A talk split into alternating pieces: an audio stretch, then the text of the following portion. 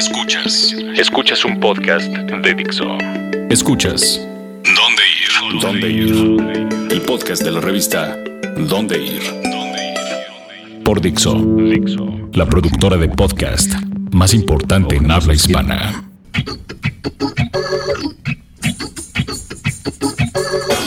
Hola amigos de Dixo y de dónde ir. ¿Y de dónde ir?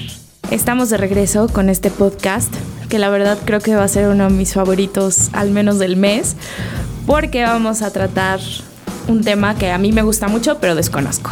Vamos a hablarles un poquito de el arte en la ciudad, pero no arte de ir a un museo, sino de empezar a hacer tu colección. Están conmigo Esther. Hola, estoy de vuelta. y Mario.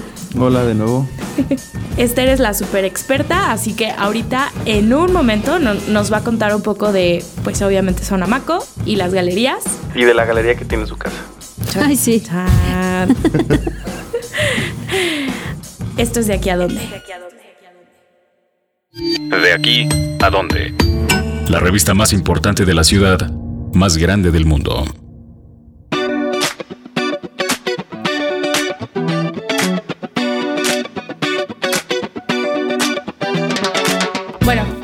Que nada, Esther, cuéntale un poquito a la gente qué es Sonamaco, porque cuando uno piensa en estos eventos de arte, a veces como que sientes que no vas a encajar y la gente no se anima a ir. Eh, obviamente lo que abunda es la crítica de, esto no es arte. ¿Cómo ha sido tu experiencia en Sonamaco? Pues más que ser arte o no ser arte, creo que muchos lo critican porque es como una reunión de, de galerías donde van los millonarios a comprar sus piezas y pues, vamos donde vamos. donde vamos los millonarios a comprar nuestras piezas.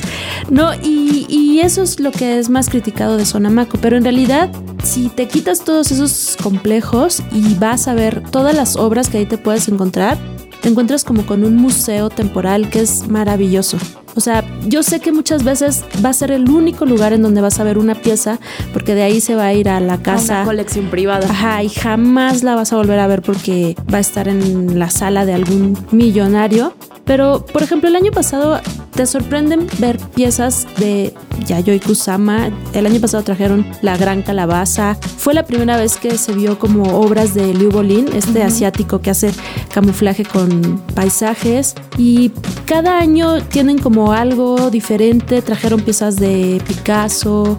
A mí me gusta mucho ir a ver cosas de Botero. Entonces te encuentras como ciertas cosas que solamente vas a ver una vez en la vida.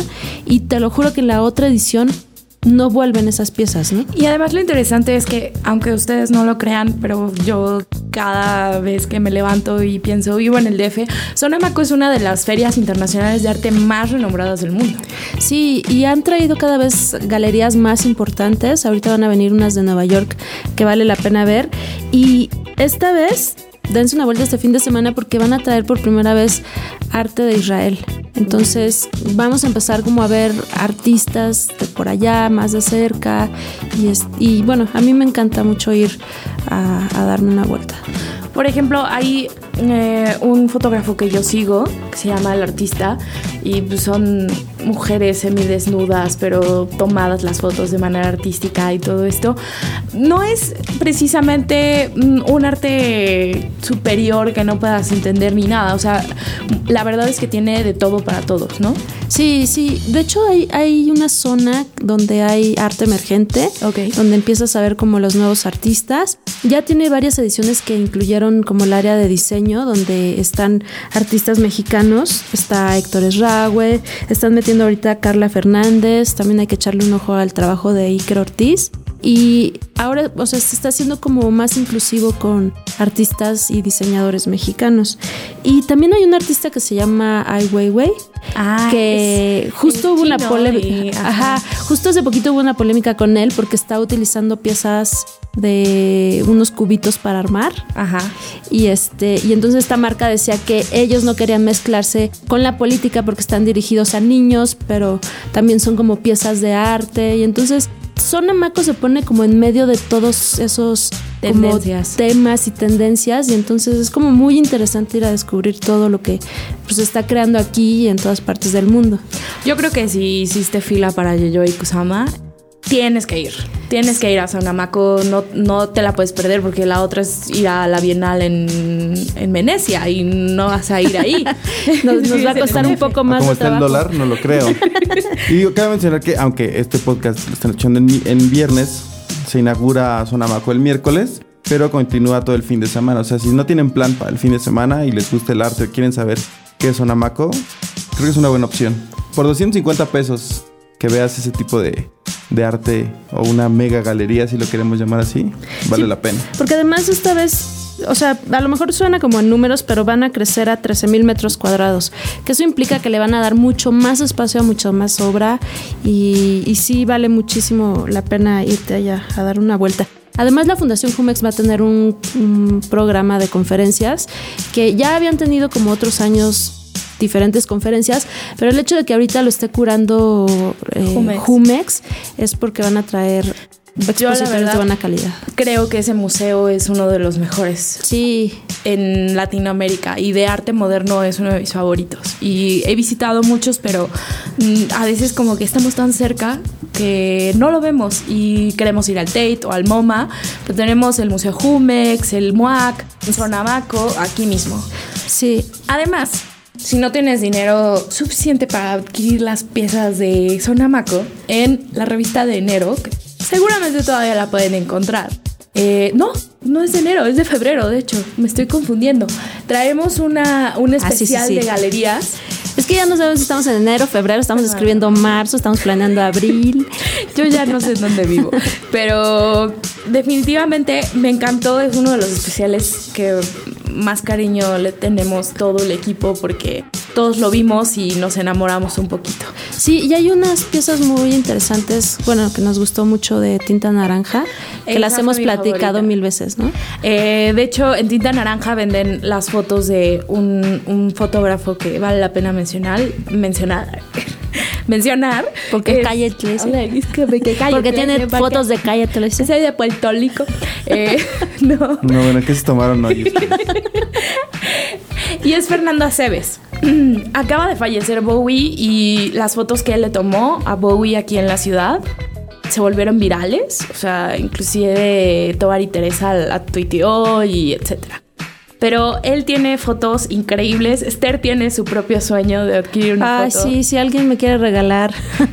Una que imprimió como en plata de Cerati, donde la piel se le ve así como platinada, así. y La foto es hermosa. Desde que yo entré a la, a la galería y lo vi, dije, no manches, esto está increíble. Y que, si no mal recuerdo, está comiendo un esquite, ¿no? Y se está cayendo un solo granito de. No sé, es. Ah, a mí me encanta, pero la verdad es que es para darse una vuelta por cada una de estas galerías y decir: Este es mi propósito y a finales de año voy a venir a adquirir esta pieza.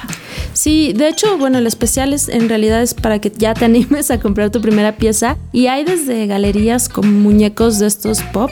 Sí. Y están otras galerías básicas como Vértigo, que También se es enfoca librería, una muy buena librería. mucho. Ajá, y se enfoca mucho como al arte urbano.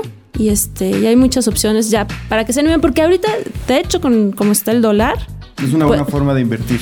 sí, ¿no? En vez de estar ahí comprando y gastando en no sé qué, pues dicen que comprar arte es una buena opción. Y yo sí estoy completamente de acuerdo. Además es algo bonito que ver, te alegra la vida. Y no nos vayan a trolear por Twitter como sucedió con los comentarios del dólar la semana pasada.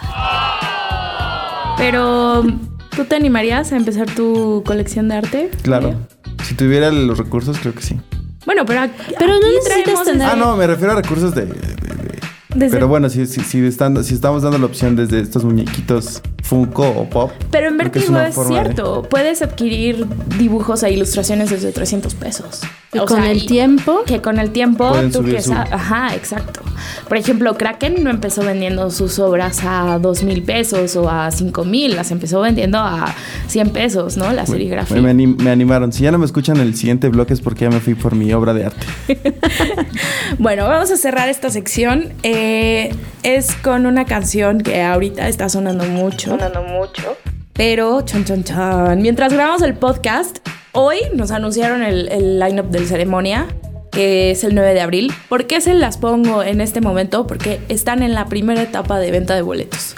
O sea, no es el early bird, pero sí es la etapa más barata de comprar un boleto. y vale la pena. Va a ser el 9 de abril en el Centro Dinámico Pegaso. Y pues esto es Disclosure con Lord y se llama Magnets.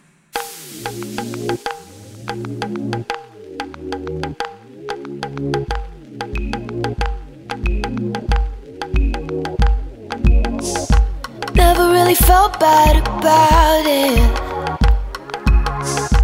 As we drank deep from the light. Cause I felt melting magnets, babe. The second I saw you through half shut eyes. Smoking sunset off Mulholland. He was talking, I was wondering about you and that girl. She your girlfriend, face from heaven. Bet the world she don't know. Pretty girls don't know the things that I know. Walk my way, I'll share the things that you won't. Oh, oh, dancing past the point of no return. Let go, we can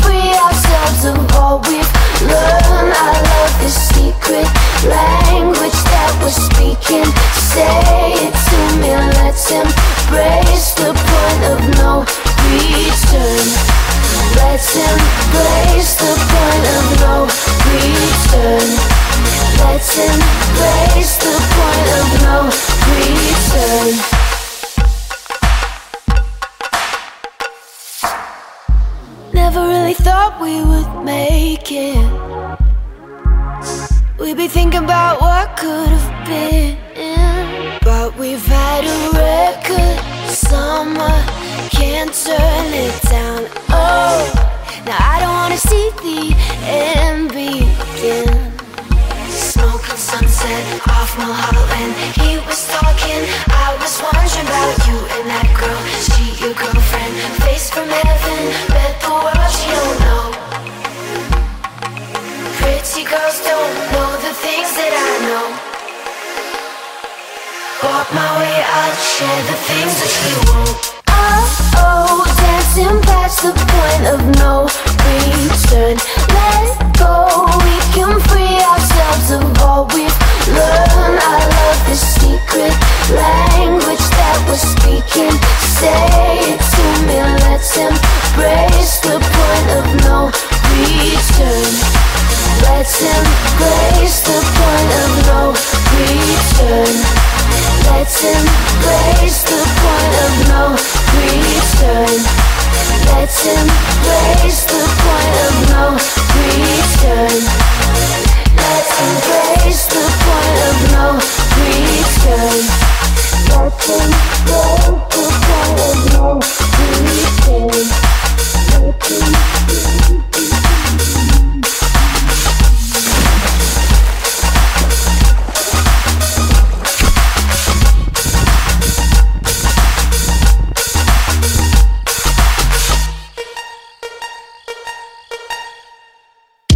Plan en corto. Plan en corto.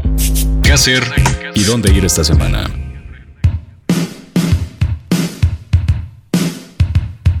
Les traemos un plan en corto, como siempre, pensando en que se animen, hagan algo el domingo y además de Sonamaco, bueno, no queda tan cerca, tenemos otro plan, por si lo suyo no es lanzarse a las multitudes.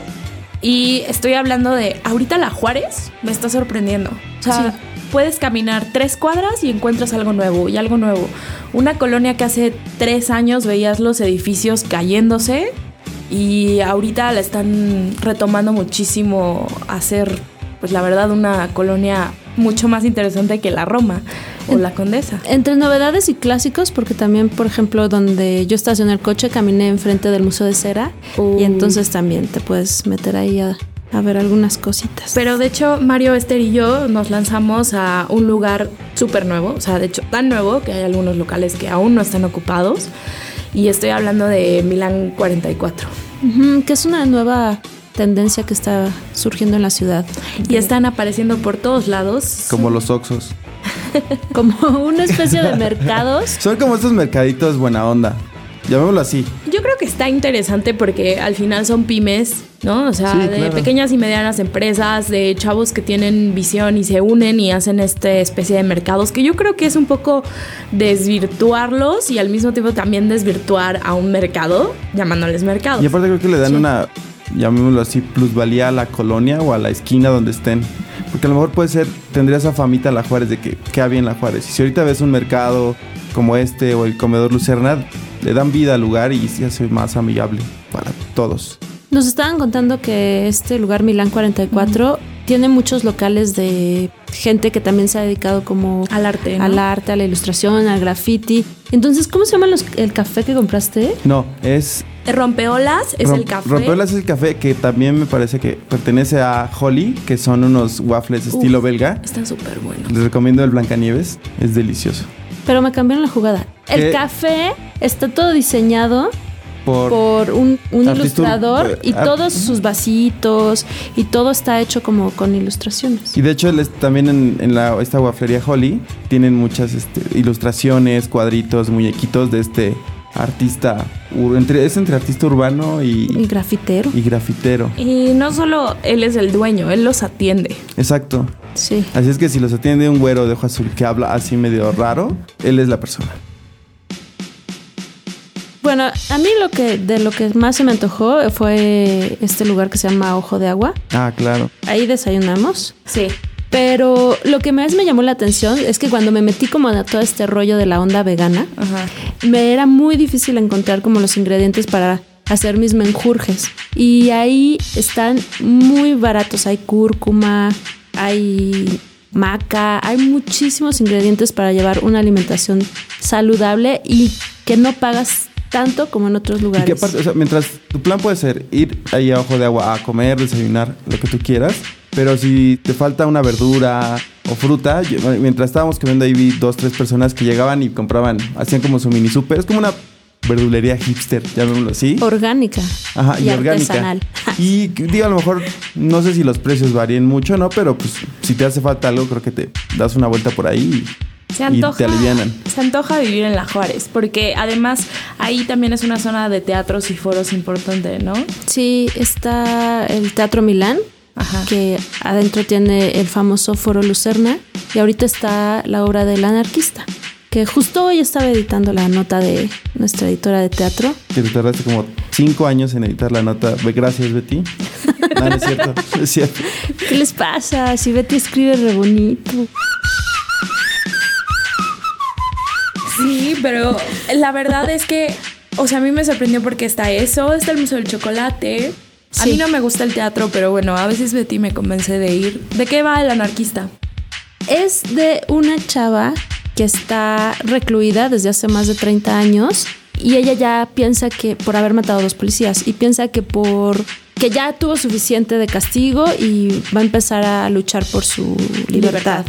Y entonces hay una criminóloga que es Marina de Tavira quien ella no está convencida de que ya tenga como todo este proceso de readaptación social y que pueda salir. Y entonces el texto es de un escritor que fue el que hizo el guion de Anna Frank y de Hannibal.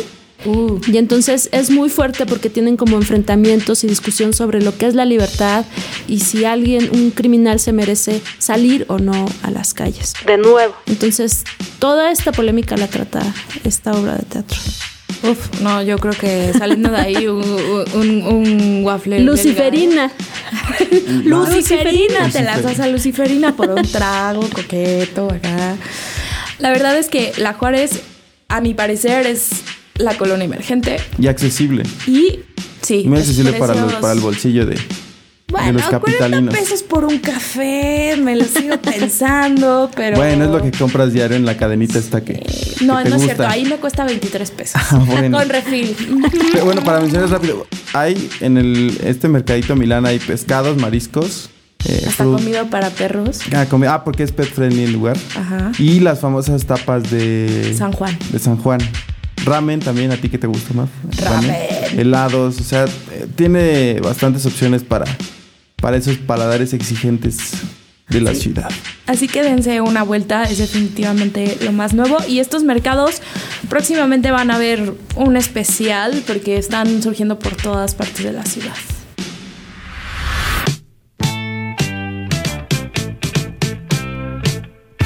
Bueno, pues se nos acabó el tiempo. Yo los extraño. Vayan a Zona Maco. Vayan. O de plano, si no, a las galerías. Compren la guía y ya verán que no se van a arrepentir. Digo, no cuesta ver. Exacto. ¿O sí? Nah, depende de dónde vayas. Hay lugares donde por ver tienes que pagar mucho dinero. Josué Corro. Bueno, pues nos vemos la semana que entra y muchas gracias por escuchar. Bye. Adiós. Dixo presentó el podcast de la revista Dónde Ir. El diseño de audio de esta producción estuvo a cargo de Aldo Ruiz.